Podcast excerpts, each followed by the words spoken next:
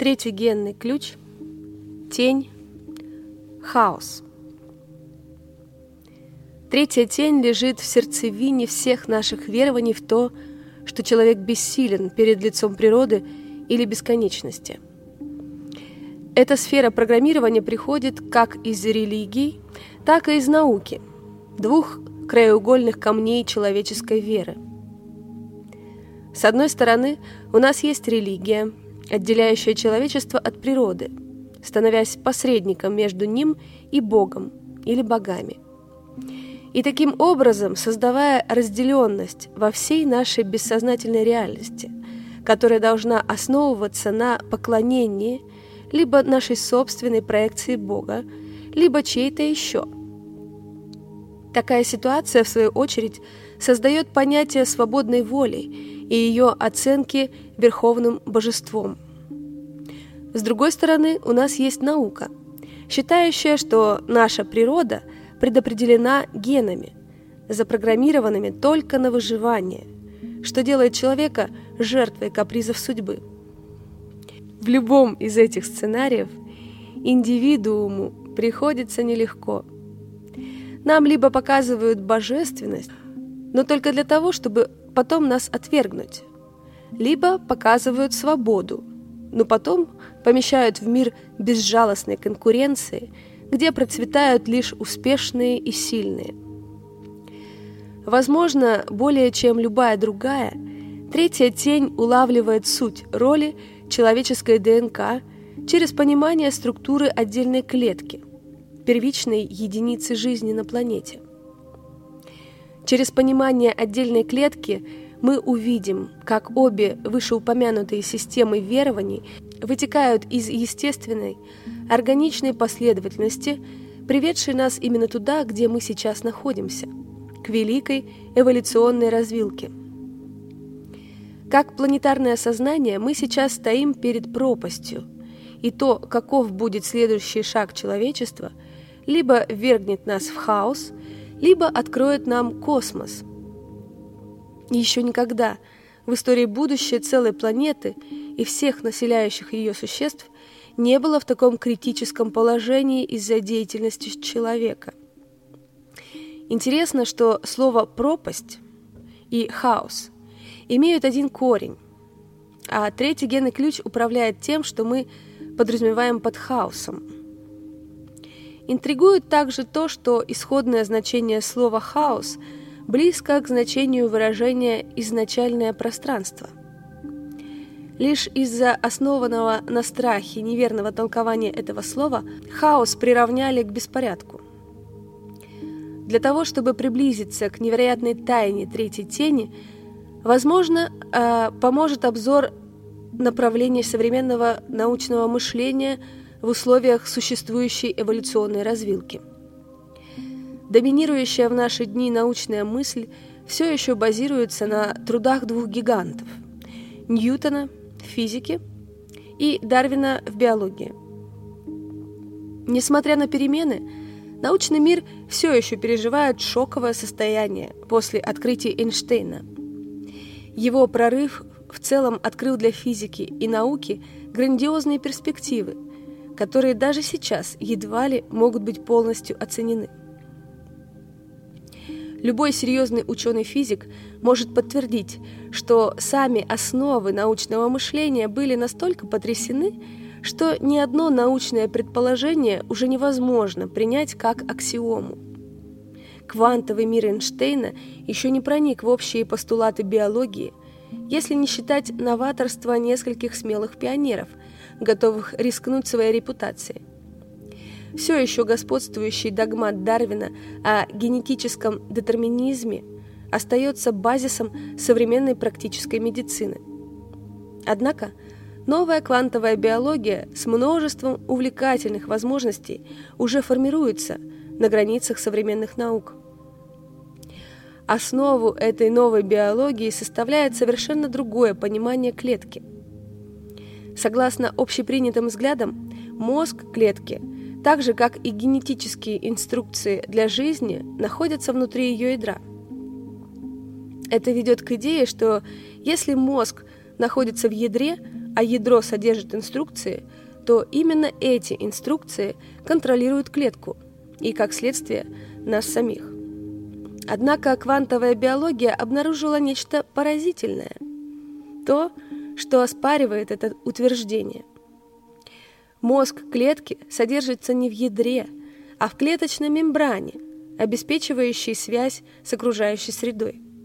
По сути, это означает, что жизнь предназначена для кооперации, а не для конкуренции.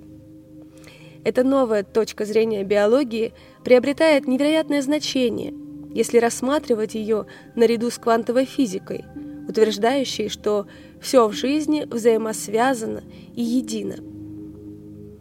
Согласно старым убеждениям, люди являются жертвами своих эгоистичных генов.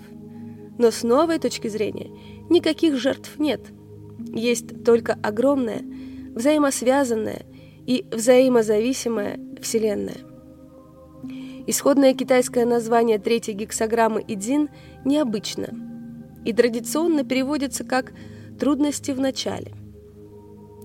В этом есть глубокое понимание, поскольку хаос имеет прямое отношение к истокам. Современная научная теория хаоса основана на мельчайших вариациях в исходных условиях системы. Однако в свете эволюции жизни исходная установка каждой клетки – выжить любой ценой, что и формирует сознание третьей тени.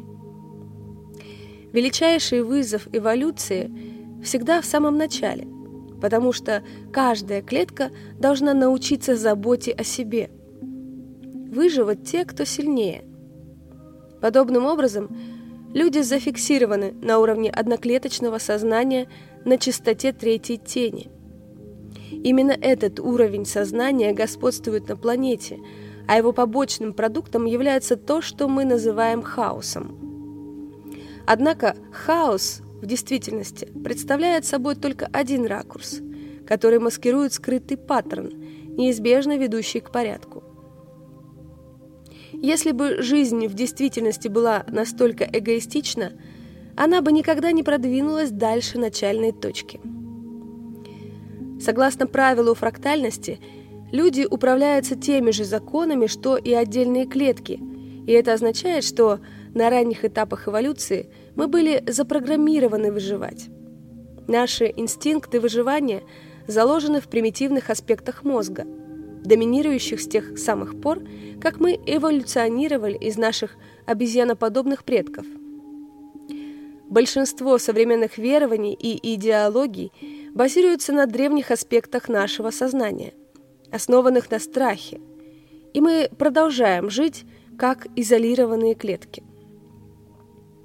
Общепринятое научное мышление все еще базируется на идее разделенности, согласно которой во Вселенной не существует иной организующей силы, кроме случайности. Точно так же религиозное мышление зафиксировано на, том же уровне одноклеточного сознания с разделением мира на внутренний и внешний, нас и Бога. Что же все это на самом деле значит и как влияет на вашу повседневную жизнь? Один из ответов лежит в полярности этой тени, 50-й тени коррупции. Это значит, что вы просто пойманы в ловушку собственного мышления. Именно вы ответственны за коррупцию, искажение данных своей ДНК, допуская чистоту активирующую самые примитивные ее компоненты. Чем шире вы открываетесь бездне, лежащей перед вами, тем яснее осознаете, что никакого хаоса никогда не существовало. Все это были всего лишь трудности в начале. Именно третья тень заставляет человека бояться перемен, несмотря на то, что мы созданы меняться. Чтобы эволюционировать, человек должен скорее принять хаос, нежели пытаться от него оградиться. Третья тень вызывает недоверие к самой жизни, заставляя усваивать старую стратегию выживания, известную как «человек человеку волк». Невероятно, но когда вы доверяете хаосу и позволяете окружению видоизменять вас, не пытаясь при этом его контролировать, вам открывается величайшее волшебство. В основе хаоса всегда был и есть безмерный, преобразующий порядок. Подавленная натура, зажатый. Наш глубоко укоренившийся страх того, что жизнь всего лишь основана на случае, ведет к одному из величайших механизмов человеческого контроля – анальной ретенции. Несмотря на открытие Фрейда, касающееся этой, этого явления, оно было известно во многих системах йоги и медитации на протяжении тысячелетий. Страх вызывает еле заметное сжатие мышц вокруг ануса, что, в свою очередь, оказывает воздействие на весь паттерн дыхания. Когда наше дыхание становится более поверхностным, страх выражается через потребность в сохранении контроля над своей жизнью.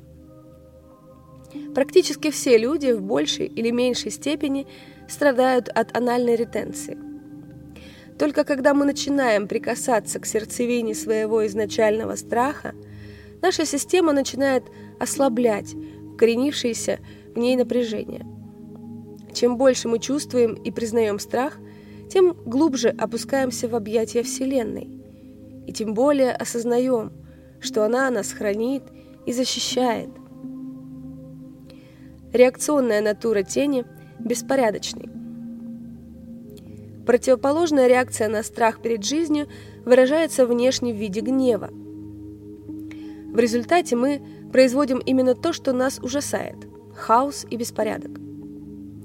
Такие натуры не имеют абсолютно никакого направления, ритма или цели.